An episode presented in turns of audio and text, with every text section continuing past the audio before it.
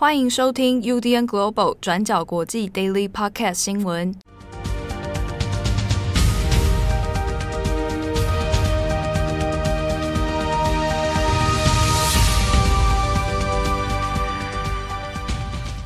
Hello，大家好，欢迎收听 UDN Global 转角国际 Daily Podcast 新闻。我是编辑七号，我是编辑慧仪。今天是二零二二年四月六号，星期三。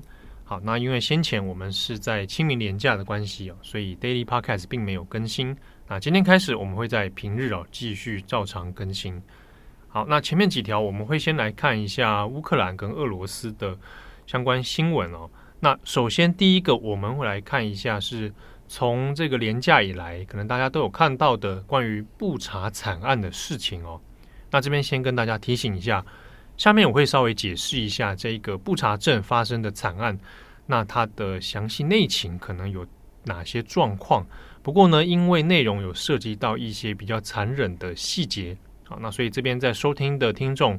呃，可能会引发一些不安的情绪啊。那这边也稍微请各位注意一下。好，我们这边先看啊，所谓的布查惨案，那这个事情呢是发生在四月初以后哦。那布查镇它是位于基辅的市中心西北部的三十公里外的一个近郊布查镇。好，那布查镇这个地方呢，在二月二十七号的时候，那已经是先被俄罗斯的军队占领。那二月二十七号就是在开战之后没多久，那一直控制了当地大概有一个多月的时间哦。那近期因为俄罗斯从基辅开始不断的向后退啊，所以有一些城镇呢，那才重新收复回来。那也就在这个布查镇，那就发现了一些诶当地的居民可能是遭到俄罗斯的军队残忍杀害的一些状况。那我们看一下乌克兰的军队呢，是在三月三十一号的时候，那才收复了布查镇。啊，那在收复之后呢，大约四月一号到四月二号之间，那得透过乌克兰的政府开始发布了一系列的影片跟照片。那主要呢是发现说，在布查镇这里有一些居民，他们还是穿着可能日常的衣服，然后呢就横尸在街头。那之中，从这些尸体上面的呃伤痕来看呢，可能有遭受到一些虐打、哦虐待、拷问。那或者是他是很近距离的开枪，那头部呢都有一些其他各种的伤痕哦。那之中也有可能有不少人其实有遭受到一些性暴力的问题。那不只是成人，甚至也有发现是儿童被这样的对待哦。那相关的照片曝光之后呢，当然也有很多的国际记者、各家外媒的记者也有进入到现场来查验这些东西到底是不是属实。好，那乌克兰方面就有指控说，呃，已经发现了俄罗斯军队哦，在进攻侵略乌克兰以后呢，那确实在当地针对一般的平民啊，执行的一些非常残忍的杀害跟暴力行为哦。那这样的行为其实已经触犯了国际法上面的战争罪了。那根据乌克兰的说法呢，是布查镇的居民至少有三百多人是被屠杀的啊，那这个数字其实还没有办法做验证。不过呢，也确实在相关的照片、影片出来之后，那也有经过了国际媒体的记者验证哦，的确是发现那这些尸体的确先前是遭受到一些虐待的，而且像双手可能是被反绑啊。不过呢，这边要强调一点是，到底这一些平民他们的身份啊，到底是谁？然后呢，在死之前，到底有发生什么样的细节过程？那其实目前都还没有进一步的证据来做讨论。不过，我们这边可以先看一下美联社的记者啊，美联社的记者呢，要有进驻到现地，那有做了一些稍微的呃观察跟调查哦。那从美联社所找到的尸体来看呢，那的确中间有很多人他有遭受虐待的痕迹哦，比如说他的身上的某些器官是有被刻意的刨挖出来。啊，那或者是他的双手是有被捆绑勒紧的这样的痕迹，那或者是近距离头部中弹的一些状况哦。那根据美联社记者的说法，其中呢有找到很多的空房或者是操场，啊，那这些地方都有零星的发现一些尸体被放在这个曝晒在外面哦。那或者是在一些建筑物的地下室，啊，也有发现说好几具尸体都堆积在入口处。那也因为这个布查镇的惨案的事情呢，那其实也在国际舆论上面，从这个周末以来呢，当然引发了非常多的讨论跟震撼。那也也就连带引发了国际之间对于俄罗斯可能触犯战争罪，或者要进一步施加制裁等等哦。那这些呃舆论的力量力道呢，就更加的强化。不过相应的呢，俄罗斯官方对这些事情的指控，那当然是一概否认了。那甚至俄罗斯的官方，他还透过了很多的社群平台啊，主要很多是放在 Telegram 上面，那声称说这些照片或者影片都是造假的。那甚至是指控这里面很多那个看起来像尸体的人其实是演员。好，那其实有一些不同的外媒呢，还有一些独立的 NGO 组织有去做验证哦。比如说德国之声啊，Deutsche Welle，它也有针对说俄罗斯的说法，所谓的这些是演员这样的说法，那去做了很多的调查跟验证。那基本上也没有看到任何俄罗斯所提出的证据啊。啊，说啊，看到那个眼那个尸体在动，或者手有举起来等等，那其实发现根本也不是这么一回事哦。那另一方面的验证是呢，透过卫星资料照片，好，那美国的卫星公司有提供了三月以来的一些呃空拍图，那也有对照发现，的确从空拍中有看到一些尸体的位置。好，那从三月十九号一直到后来。收复了布查镇之后，那对照起来，这些尸体位置是一样的。好，所以你要说这些人是演员，那躺半个月好像也不太可能。好，那除了布查镇之外呢，在伊尔平，那现在也乌克兰军队也收复了伊尔平这个地方，同样的也有发现很多的尸体哦。那所以在外媒的照片里面，第一时间的记录有很多是先在当地做收尸，好，那用很多的黑布袋先包起来。那也有发现是很多儿童啊，在当地是遇难。那有一些幸存者也有向法新社描述了他在这段期间里面看到的发生在布查镇里面的一些惨况。那就有注意到有一些俄罗斯的军队本身是目测他的年龄应该在四十岁以上哦，那可能相对是比较高年龄的部队。那主要由他们在当地呢，对很多居民施加了许多比较残虐的手段哦。那相关的人道问题呢？目前国际还有乌克兰方面也要也在做进一步的调查。那这样的调查可能会涉及到影响的，那就是关于国际法上的战争罪的问题哦。那另一方面，也因为布查镇的人道问题，现在有可能直接最冲击的，其实在乌克兰跟俄罗斯之间的谈判，他们的和谈可能会因为这个状况呢出现很多的阻碍哦。那比如说。先前本来在谈停火协议的，但你又发现，在布查镇或在伊尔平有这样子虐待平民的这样状况出现的话，那其实第一个会先质疑的是俄罗斯到底有没有诚意或心意要来做和谈的准备哦。那对于乌克兰而言，现阶段看到这样的惨况发生，那如果要谈停火的话，如果没有办法追究这样的战争罪的问题，那又要怎么去谈接下来的和平谈判呢？啊，所以在双方的协议上面就会出现一些心理面上的对抗。那这边我们讲到战争罪，那现在也是国际媒体上面的议题之一哦。到底有没有可能针对俄罗斯或针对普丁个人来判处战争罪的一个情形？那假设是以国际刑事法庭 ICC 的角度来说的话，那现在这样的呃情势发展，虽然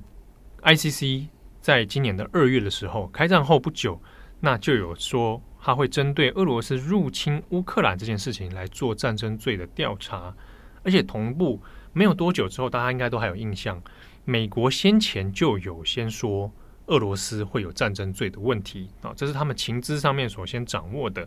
那美国的说法还发生在布查惨案曝光之前哦。那美国的这个安全顾问苏利文呢，在本周一的时候，那他有跟外媒直接透露说，美方里面现在的确有掌握一些触犯战争罪的一些证据哦。当然，他没有具体讲出那个证据的内容，不过还有说它的来源呢，主要是靠美国自己的情资之外，还有乌克兰现在在现地的一些调查，以及联合国和 NGO 组织的资料。另外，就是靠着全球各地的独立媒体，还有一些新闻媒体。他们所得到的照片、采访还有相关的影片等等，但是呢，ICC 国际刑事法庭真的有可以办法去判战争罪吗？好，第一个问题是说，ICC 这个组织它本身其实没有权限去做做一个个人的直接逮捕啊，不能说直接就去逮捕普丁啊。那通常呢会依靠这个 ICC 的缔约国来做协力啊。那比如说可能要引渡啊等等这样的一个做法。但是呢，这边比较尴尬的是，缔约国里面偏偏美国、中国、俄罗斯都不是缔约国，他们都不是成员国。那如果你不出，如果你当事人没有要出国的话，你更也不用谈所谓的引渡不引渡的一个状况。好，而且 ICC 它是需要一些事前的完整调查，然后要有一个程序上面你要有法庭受审的一个状况。先前大家应该都有看过翁山书记在针对罗兴亚人的这个种族灭绝问题哦，那也有受到 ICC 的相关的诉讼。那如果我们摆回来看，普丁个人。第一个是他应该是不太可能会配合 ICC 的任何的命令或者措施哦，所以你也很难想象普丁会因应 ICC 的要求传唤出庭，这是不太可能的。外媒基本上也认为这件事情不会发生。再来就是呢，美国不在 ICC 的缔约国里面，这在外交方面上是有一点尴尬的。而且先前二零二零年的时候，当时的美国总统川普还跟 ICC 杠上，就说 ICC 这个没有公信力。说 ICC 的执行呢有问题啊，他当时当初杠上的原因在于 ICC 想要调查美国过去在伊拉克战争、在阿富汗战争里面犯下的战争罪问题哦。所以呢，就 ICC 的路线来说，有没有可能透过这样的管道来判处或者是来审查、追查普丁的战争罪？那看起来可能性或者他能够成功的几率是相对低的。但是有另外一种可能。就是我们不走 ICC 的路线，我们另外开一个特别法庭。我们从国际之间啊，有一群主国家呢来重新开一个特别法庭。比如说，就像二次世界大战之后的纽伦堡大审、纽伦堡法庭，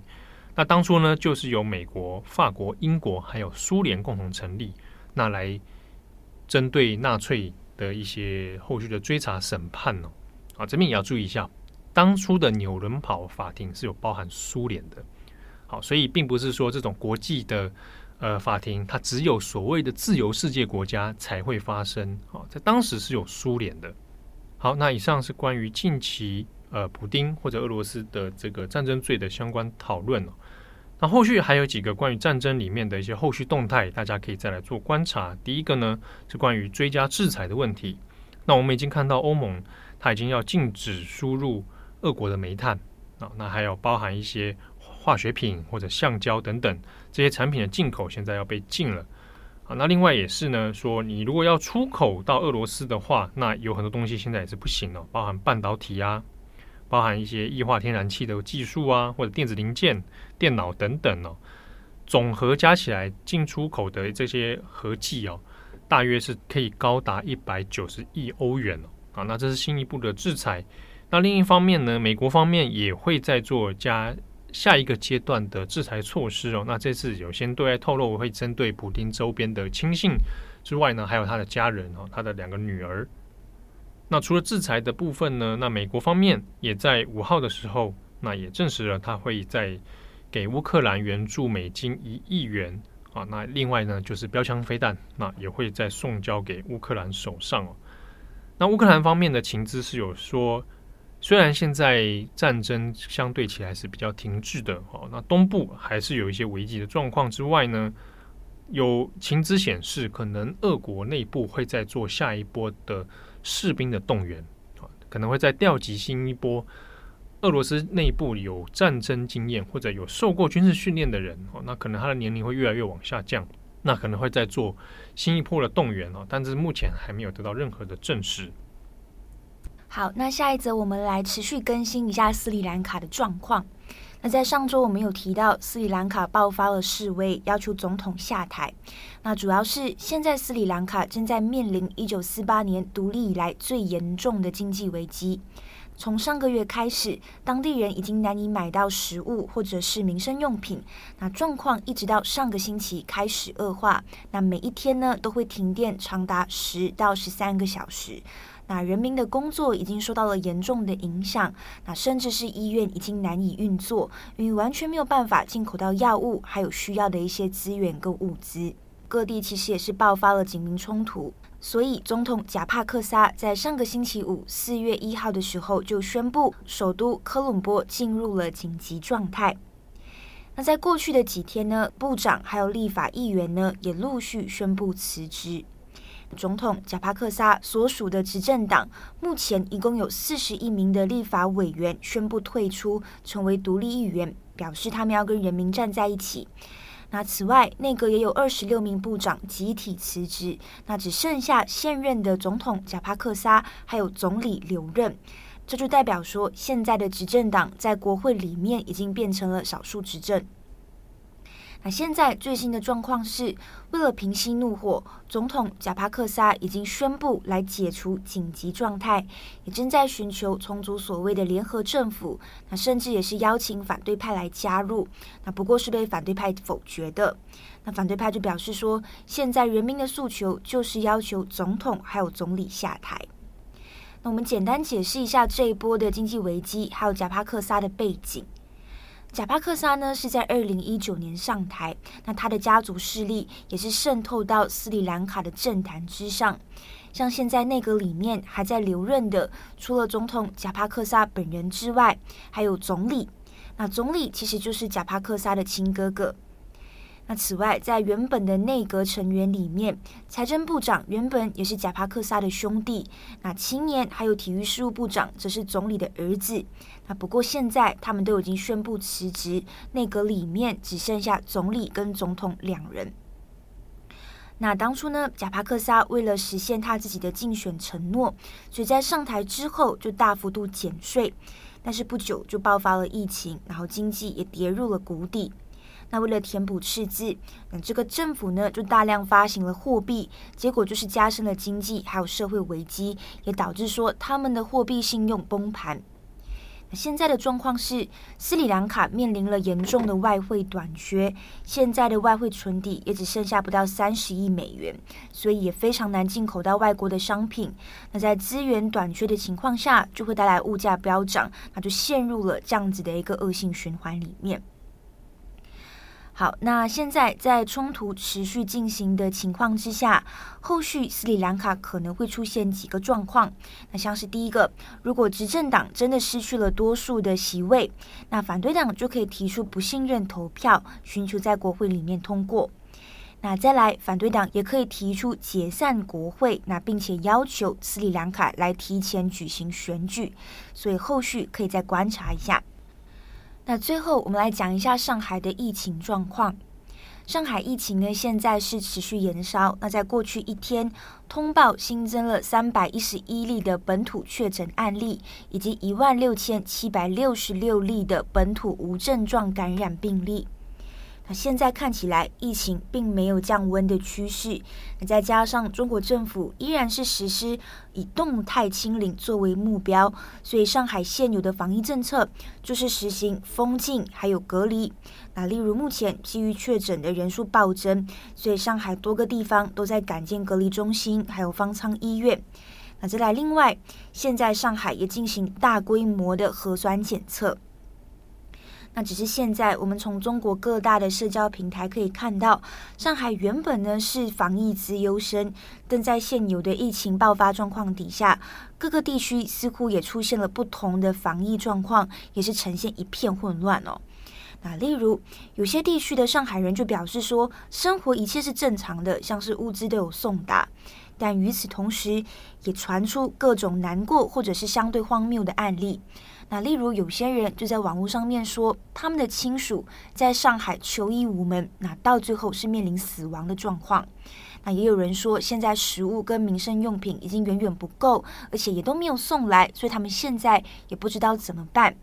那或者也是有出现孩子跟父母被迫分开隔离，那孩子哭喊的画面等等。那各种情况都让这些人质疑说，自己是不是真的处在像上海这样子的一线大城市。那网络舆论最近也开始讨论，甚至是质疑地方的机关、政府等等，是不是已经过度防疫啊？那也开始质疑说，政府的清零政策是不是真的有效？那不过对此呢，我们知道清零政策一向被视为是习近平的政绩之一哦。像是习近平在这之前也有说，中国通过大规模的封锁，还有大规模的检测来处理疫情是非常有效跟非常成功的。那这也是中国领导人借此跟西方疫情来做出区隔区别的一种方式。所以面对类似清零是不是真的有效这样子的质疑，按照现有的状况来看。中国政府应该还是会坚持这样子的一个政策。那像是 BBC 就有分析，那主要是二十大在几个月后就要举行了。那如果现在放宽防疫措施的话，很有可能就会导致中国的医疗系统不堪负荷。那尤其中国的医疗资源分布并不平均，那很有可能接着会造成就是死亡率也会跟着大幅度上升。所以，中国政府就算真的要放宽防疫限制措施，也绝对不会是现在。好，那我们这边稍微补充一下，刚刚会有提到说，哎，有那个上海的小孩子有没有？他就可能大家有看到影片，分开隔离，分开隔离，或者小孩子集中在一区，嗯、然后由单一的一个成人来照顾。那那事情的确在上海引发了很大的讨论跟反反弹哦。你在微博上面，其实那几天的舆论里面其实是怒不可遏。那就在今天。六号呢，那大概中午的时段的时候，那上海就有宣布了说，呃，这个事情我们有改善。他说法是说，那如果是这种情况的话，家长可以优先申请来陪护，就是当事人的家长来做照顾这样子。那其实到推出这一波的时候，其实已经隔了好几天了。那在微信或者微博上面的讨论里面，还是讲，就是就像你刚刚讲到了，很难想象说先前以为的所谓的防疫资优生。那所谓的一线大城，还有上海还是这个国际门户，有没有？嗯、那居然会发生这么完全没有思考过配套措施啊？那各地各行其事的这样一个情况啊，甚至一刀切啊，那就直接把你硬性隔离啊。那到现在才在做一些动态的调整，所以其实，在就当地的状况来讲，的确是蛮混乱的。好，那也是因为因为这样，有时候传出来的资讯呢，很难在第一时间核实。比如说上周我们在放假之前，那时候 Twitter 上面就有人在传说，哎，武警进驻上海，说武警荷枪实弹在上海里面开始，哎，把大家封锁在社区里面。可是那是那一支影片，后来也有很多讨论，就是讲那可能不是在上海，当然就是，哎，防疫逻辑上面还不需要动到武警，通常是公安就可以解决这些问题了。但是有时候时间第一时间你其实是很难验证说，哇，到底大家传出来影片是真是假？那这也是在。呃，中国一直以来防疫政策不透明、资讯不透明的这些状态之下所导致的问题。好，那感谢大家的收听，我是编辑七号，我是编辑会议，我们下次见，拜拜，拜拜。感谢大家的收听，想知道更多详细内容，请上网搜寻转角国际。